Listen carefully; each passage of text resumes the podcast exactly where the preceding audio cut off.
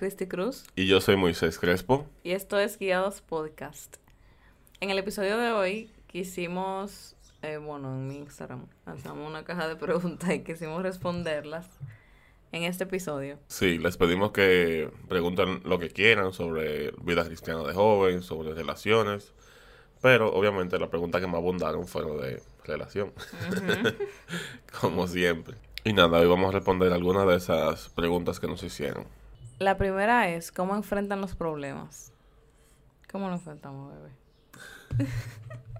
bueno, la verdad que yo entiendo que fue un proceso de mucho tiempo, creo que lo, hemos hablado varias veces. Ajá, en el episodio de la comunicación. Sobre todo en el episodio de la comunicación, pero para resumirlo un poquito aquí, realmente fue un proceso de muchos años en el que no caímos mucho de boca, en verdad. He cometido muchos errores al principio de del orgullo y demás. Pero yo creo que la clave principal fue, número uno, dejar el orgullo y aprender que uno no siempre está en lo correcto y que no siempre es necesario ganar, sino que es más importante como arreglar el problema que tenga la relación. Y número dos, eh, la comunicación el aprender a discutir las cosas y, y hablarlo de una manera no ofensiva, digamos, de una manera que, que yo pueda, que tú puedas decirme a mí lo que a ti te molesta o lo que no te gustó de manera sana y que yo pueda aceptar eso sin ningún tipo de resentimiento ni, ni ah, mira, que te está molestando, no, para nada, sino como entenderte, porque la comunicación es dos vías. No es solamente lo que yo te digo, sino es aceptar lo que tú me dices también. Y también yo entiendo que si hay problemas que son quizás externos a nosotros, es como que lo mismo. O sea, siempre nos mantenemos en comunicación y como que siempre tenemos el enfoque de por qué estamos juntos. O sea, por qué yo quiero estar contigo, por qué yo estaré dispuesta a resolver esto. Porque, o sea, como que al final yo entiendo que la motivación y la intención importa mucho para nosotros poder como enfrentar los problemas. O sea, si yo sé que contigo que yo me quiero pasar mi vida y que yo te amo muchísimo, entonces yo voy a estar más dispuesta a hablar las cosas y más dispuesta también a yo ser vulnerable y también como que dispuesta a ceder, dispuesta a permitir como que, ok, que no se haga lo que yo quiero, sino lo que sea lo mejor para la relación. Entonces, para más información puede ir al episodio de la comunicación. Entonces, sabemos que cada pareja es diferente, cada persona es diferente. A nosotros, bueno, nosotros no somos expertos, pero tuvimos... Nuestra gran experiencia. Exacto, tuvimos nuestra experiencia y según lo que hemos aprendido, eso es lo que para nosotros es crucial. Dejar el orgullo y enfatizar en la comunicación. También ustedes pueden, como si están enfrentando problemas o cosas así, no saben cómo manejarlo, como que en el momento tomarse un tiempo para para detenerse y pensar. Porque a veces yo entiendo que el mayor problema, bueno, como me estaba hablando de la comunicación, es el hecho de que, o sea, cuando queremos decir todo lo que está pasando y lo soltamos en un momento que no es correcto. O sea, como que yo entiendo que aún para hablar debe haber un momento en el cual lo dotemos como con la cabeza fría. Yo creo que nosotros somos muy, muy propensos a o sea, comunicarnos mal. En el momento que nos sentimos mal o en el momento de, del problema, como que queremos comenzar a hablar todas las cosas y no nos damos el tiempo de, de pensar, de respirar y de, de, buscar la manera más eficaz de resolver el problema. Yo entiendo que eso se llama, o sea, comunicación efectiva. Porque, por ejemplo, si Moisés y yo tuvimos un problema y en el mismo momento que pasa el problema, yo quiero como comenzar a decirle, mira, tú hiciste esto, me molestó esto, lo que de esa actitud que tú tuviste, qué sé yo qué realmente él lo que puede hacer es sentirse mal y comenzar a responder de la misma forma para atrás. Pero si yo como que, o sea, yo le digo como que en verdad me hizo sentir mal algo, pero lo vamos a hablar en un rato. Que eso es algo que nosotros hacemos. Ya en el momento que yo vaya a decirle o que él me vaya a decir, vamos a estar más calmados y vamos a poder hablar bien. Vamos a poder como comunicarnos y darnos a entender sin ofender y sin hacer sentir mal al otro. Entonces el punto clave es la comunicación.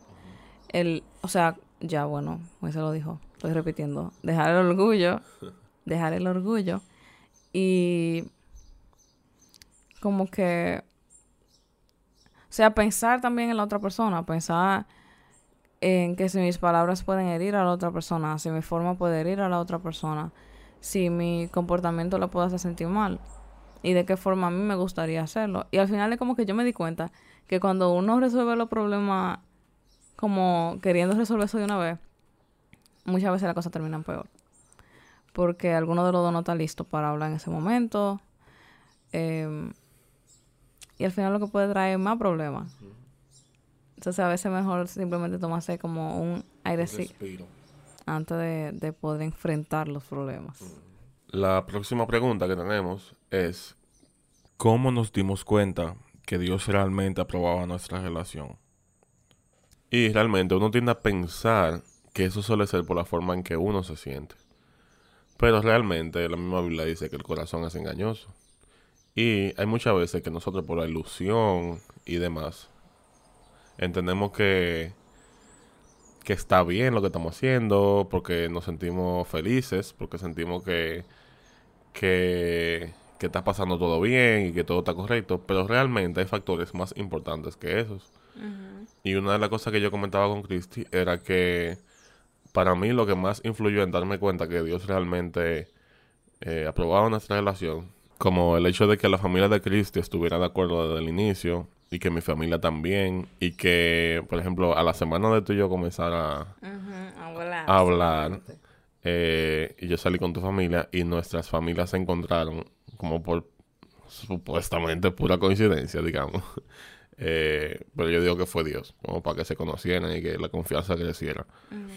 Fueron como pequeños detalles entre lo exterior, digamos, que comenzaron a hacerme notar de que esto sí era bueno, de que de que estamos en un buen camino.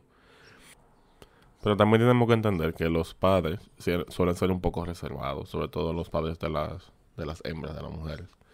Eh, y al principio el papá de Cristi estaba como medio, hmm, ¿quién es este muchacho? Como que me estaba conociendo, pero nunca hubo un no.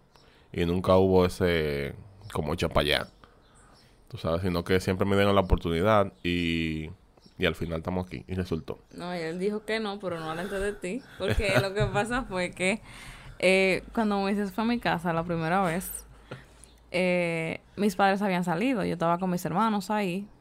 Y la joven que nos ayuda en la casa. Entonces, Moisés estaba ahí y llegan mis padres, saludan a Moisés y mi papá se quedó mirando los raros.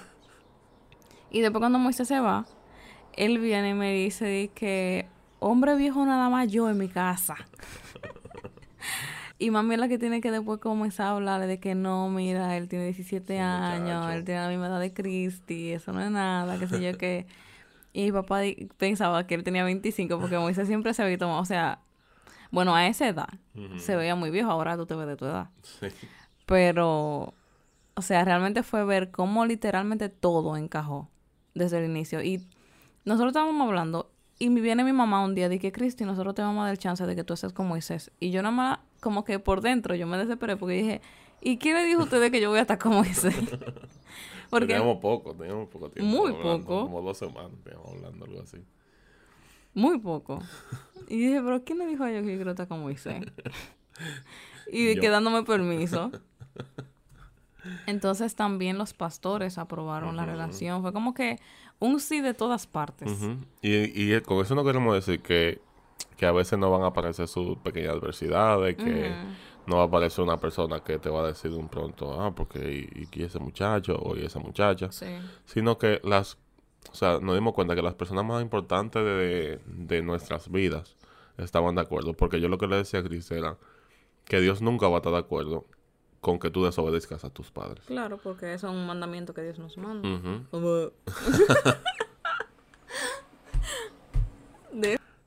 Sí, y... es que es obvio, o sea, perdón. Es obvio, pero también es algo que la gente suele hacerse loco para salirse con la suya. Y decir, no, porque mis padres no saben, porque mis padres son unos viejos, porque mis padres no están, no tan felices. Ay, sí, ¿cuántas veces yo pensé eso? Y la guayesa, la más que feísima. Pero la verdad es que Dios pone todo en su lugar cuando está bajo su, como bajo su voluntad. Gracias a Dios nosotros pudimos ver como su gracia en todo y como lo rápido que fue creciendo nuestra relación y lo rápido que fue aceptada. Em, y como yo decía ahorita, no se dejen llevar de solamente ustedes. Sobre todo está el punto de la oración, de tú preguntarle a Dios si realmente, si realmente eso está bien lo que tú estás haciendo, si esa es la persona indicada. Sí, claro, porque Dios conoce el corazón de la gente. O sea, hay cosas, Dios conoce el corazón de la gente, hay cosas que nosotros, bueno, como la Biblia dice, como que nosotros vemos bien a una gente, pero Dios conoce su corazón. Entonces, al final, es por eso yo entiendo que hay que orar mucho, porque es como que, Señor, tú conoces el corazón de esa persona, dime si realmente es la persona que me conviene o no, dime si realmente es la persona correcta o no, como que direccionanos. También en nuestra relación nosotros tuvimos la, bueno, ya hemos hablado acerca de esto. También en nuestra relación nosotros ya hemos hablado acerca de cuando Dios nos dijo que termináramos. Y, y, o sea, para nosotros volver, yo necesitaba una confirmación de Dios, porque si Dios me dijo que termináramos, yo no iba después a volver porque a Cristi se le imaginó en su cabeza o Cristi quiso. Porque mi mente cambió mucho. O sea, cuando yo me acerqué mucho a Dios, yo cambié mucho de perspectiva. Yo le estaba diciendo al Señor como que ya yo no quería perder el tiempo con nada. Yo quería hacer lo que él me dijera que hiciera, porque al final, muchas veces uno por estar ignorando a sus padres, por estar ignorando pastores, por estar ignorando incluso la, voz del Espíritu Santo, uno comete demasiados errores y al final lo que uno pone en juego es su propio corazón. Entonces yo le estaba diciendo al Señor, yo no quiero eh, hacer algo porque yo quiero, sino direccioname. Porque, o sea, yo sé que todo lo que viene de Dios es, permanece, todo lo que viene de Dios es eterno, todo lo que viene de Dios es bueno. Entonces yo necesitaba esa confirmación de Dios. Y yo recuerdo, o sea, Moisés incluso iba a mi casa, nosotros hablamos un par de veces. Y, o sea, un par de veces yo me puse a llorar. Porque era como que yo quería estar con él, pero yo sabía como que yo no quería hacerlo si Dios no me decía que lo hiciera. Y aunque no fue que una voz del cielo que yo escuché que me dijo, Cristi, vuelve con Moisés, sí, está de acuerdo. Fueron pequeños detalles que yo fui viendo que me hicieron entender que Dios estaba de acuerdo. Yo entiendo que cuando ya uno, por ejemplo, yo entiendo que cuando ya uno está como direccionado hacia Dios, que nuestro corazón está en la mejor posición, uno se va dando cuenta de señales y uno siente en su espíritu como que las cosas están bien. Como dijo Moisés, el Espíritu Santo nos habla. Y yo recuerdo, o sea, como que yo hablé con mi papá de eso, él me dijo como que ellos estaban de acuerdo que nosotros volviéramos. Los pastores incluso también estaban de acuerdo que nosotros volviéramos. Y sobre todo yo comencé a sentir paz yo comencé a sentirme como más tranquila. Al inicio yo no me sentía con paz porque yo sentía como que en ese tiempo yo tenía que tratar algo conmigo, tenía que tratar cosas en mi corazón. Pero después de un tiempo yo comencé a sentir paz, yo comencé a sentirme tranquila, comencé a sentirme como que, como descansada al lado de Moisés.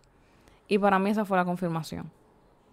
Y, o sea, fue una confirmación hasta el día de hoy, que ya sí directamente hemos recibido la confirmación de Dios para, o sea, nuestro plan de vida.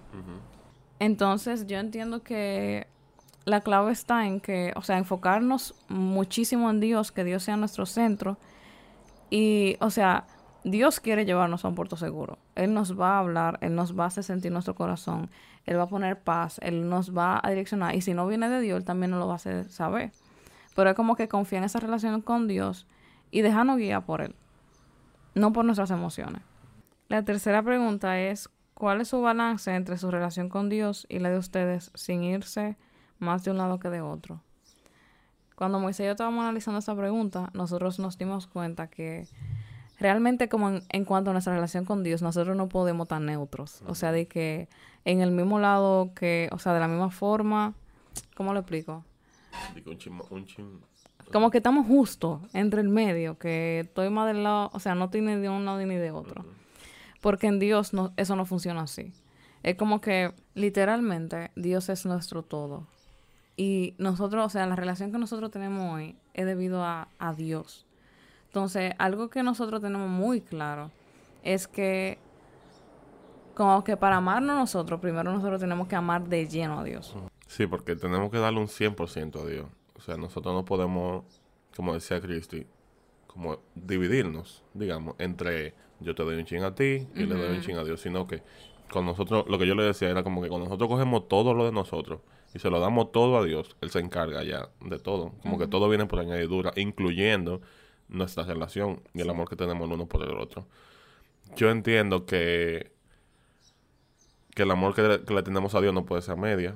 Sí, o de igual medida. O de, o de igual medida. Sino que yo me he dado cuenta a través de nuestra relación que en el momento en que yo decido darle igual lugar o más lugar a Cristi que a Dios, entonces como que la relación se va decayendo. Yo comienzo a portarme diferente, a tener menos paciencia, a pelear más. Los dos. Los dos. Estoy hablando de mi caso, tú sabes, para yo no meterte al medio. Pero sí, realmente nos ponemos así que, que discutimos muchísimo, por alguna razón, lo que sea, es una ocasión de problemas. Y es como que cuando, cuando dejamos de tener ese amor hacia Dios tan puro y tan bonito, toda nuestra vida comienza a caer. Entonces, como que yo llegué a la conclusión ayer de que es un 100% a Dios y Dios se encarga de todo lo otro. Sí. O sea, yo siento que nosotros tendemos mucho a elegir un lado más que otro. Entonces, lo saludable es que siempre elijamos más a Dios que a nuestra pareja. Por lo que ya Moisés comentó, que es algo que nosotros nos hemos dado cuenta al 100%. O sea, hay veces que yo pregunto como que, eh, ¿tú ahora hoy? sí, porque estamos peleando a veces. Y ella me escribe, que Moisés, tú oraste hoy. Y yo, ay, Dios mío. y en verdad, en ese momento, quizás yo no he orado, y yo te mm, eh, y, y, le, y, le, cambio el tema, sí. Cambio el tema. Le cambio el tema. No, porque tú que si yo que tú oraste. Mm, eh, Cristi, ¿y, cómo está la cosa? Entonces, como que, o sea, no sé si la pregunta tiene otra, como se trata de otra cosa también. Si es en cuanto a la relación, en cuanto a entrega, o si es en cuanto a actividades. Yo entiendo que en cuanto a actividades hay que tener un balance. O sea, en cuanto a nuestra entrega a Dios, no. Pero en cuanto a actividades, sí. Porque nosotros tenemos ejemplo de parejas ministeriales que echaron a perder su familia por todo el tiempo estar detrás de una actividad. Y yo entiendo que muchas veces entendemos que nuestra relación con Dios, o sea, como que mientras más buena nuestra relación con Dios, más actividades tenemos. Que entiendo que es un error de nosotros ver las cosas así. Y a veces queremos estar tan envueltos en tantas cosas que descuidamos nuestra relación. Y yo, por ejemplo, ahora mismo yo estoy hablando desde la perspectiva de una mujer comprometida que se va a casar, que va a tener su propia familia. Y que, o sea, ya yo tengo como un enfoque diferente de que, o sea, sí, el ministerio es importante, pero mi primer ministerio también es mi familia. Entonces yo no puedo descuidar mi familia para hacer muchas actividades. O sea, hay cosas de las cuales hay que cuidar, pero también hay cosas a las cuales nosotros podemos decir que no en un momento o en cierto día, en cierta ocasión, por el bien de nuestra relación. Porque incluso, o sea, yo no sé si la gente lo ve así, que entiendo que es como que algo que el Señor tiene que tratar todavía en nuestra generación, pero queremos como que el, el cambio venga al mundo a través de la iglesia, cuando en verdad el cambio viene a la iglesia a través de la familia. Entonces, yo tengo que enfocarme en tener una familia sana, una familia enfocada hacia Dios, para que entonces en la iglesia, o sea, la iglesia esté sana, llena de familias sanas. Y a partir de que la iglesia va a estar sana, entonces el mundo también va a estar sano. Es como que una bola de nieve que trae mucho cambio. Y a veces por estar tan enfocados en tantas actividades, descuidamos el núcleo donde Dios quiere trabajar, donde Dios quiere formar a las personas para entonces estar haciendo simplemente actividades. Porque es como, o cuando a mí me lo explicaron de esa forma, fue como que, wow, en verdad, la familia es súper importante. Porque en una familia sana, por ejemplo, si los esposos están sanos y con Dios como centro, los hijos van a estar sanos, van a crecer en una familia sana. Y cuando salgan a la sociedad, van a ser entes sanos que van a sanar a otros también. Pero lamentablemente nosotros podemos ver, sé que me estoy desviando un poco, pero es importante, lamentablemente nosotros podemos ver cómo familias rotas lo que causan son hijos rotos que después tienen otras relaciones rotas y así como que la, la bola de nieve sigue. En Dios Él quiere algo diferente. Y una frase que yo escuché esta semana que me gustó muchísimo de Bill Johnson es que aunque nuestro destino es el cielo, nuestro propósito es traer el cielo aquí a la tierra. Entonces eso lo vamos a hacer a través de, de todo lo que tengamos, a través de todo lo que somos. O sea, lo que nosotros somos en Cristo, lo vamos a traer aquí a la tierra. Entonces, la familia es el núcleo de la sociedad. Eso no lo enseñan hasta en sociales. Y entiendo que hay que tener un balance en cuanto, ok, yo cuido de mi ministerio en la iglesia, pero mi ministerio en mi, en mi familia es súper importante. Y a veces le damos un, o sea, a la familia le damos muy poco valor y muy poco peso.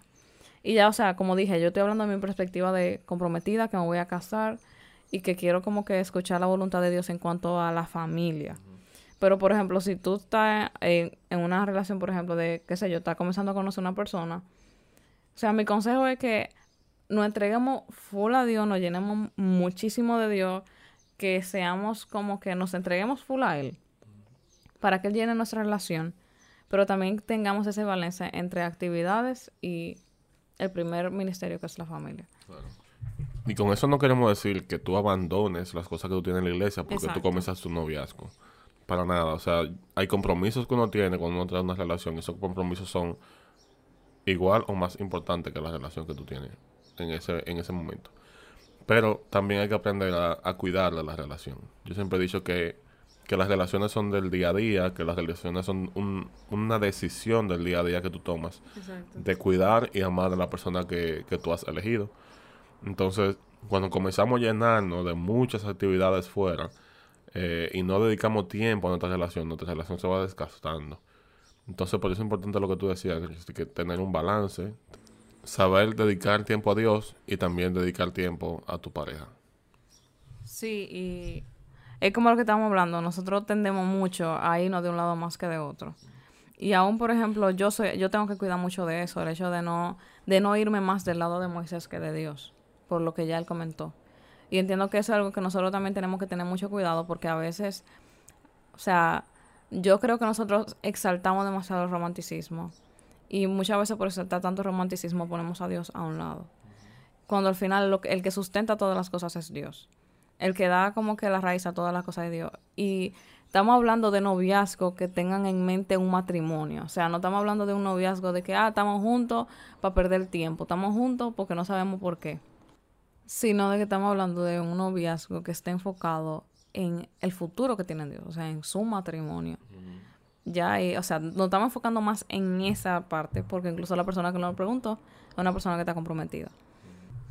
Y también el hecho de que nosotros creemos que si tú empiezas un noviazgo es porque tú ves un futuro con esa persona. No, nosotros creemos fielmente en eso. Sí, aunque lamentablemente no es lo común en nuestra generación, que la gente, yo entiendo que, o sea, desde que yo conocí a Dios, mi perspectiva cambió tanto, porque yo lo veía todo como que, Señor, tú eres capaz de cuidar mi corazón, tú sabes para dónde yo tengo que ir, yo no quiero perder tiempo, yo no quiero sufrir, porque muchas veces por simplemente estar haciendo la cosa como nosotros queremos, como parece heavy, como parece cool en nuestra generación, que eso es lo que todo el mundo está haciendo, terminamos muy heridos. Y entiendo que como que al final, no sé si es que nos gusta sufrir mucho, sabiendo que Dios le sabe toda la cosa y nos puede guiar, pero gloria a Dios. Y nada, realmente eso es lo que nosotros entendemos. Súper importante tener un balance entre actividades, pero también es extremadamente importante darle tu todo a Dios. Que tu relación con Dios no sea media, sino que tú siempre le des 100% a Dios y Él se va a encargar de absolutamente todo lo otro, incluyendo tu relación. Sí, perdón, no sé si, si quizá lo confundí un poco con la segunda parte. No, pero es importante también. y por último, nos pregunta un amigo muy querido. ¿Cómo van los planes de boda? ¿Estresantes? En verdad no. O sea, eh, ha sido... Realmente esto es un, po- un episodio... ¿qué? Realmente esto es un episodio aparte que tenemos que hacer, pero lo vamos a hacer cuando nos casemos ya. Ha sido un proceso completamente distinto a lo que es- esperábamos. Completamente distinto a lo que yo pensaba que sería. Pero ha sido mucho mejor de lo que yo esperaba. O sea, yo entiendo que Dios es, o sea, Dios hace eso siempre. Como que Él siempre nos da las cosas mejor y mayor de lo que uno espera en su tiempo y en su voluntad. Entonces, para mí, en este proceso es súper hermoso. O sea, como que...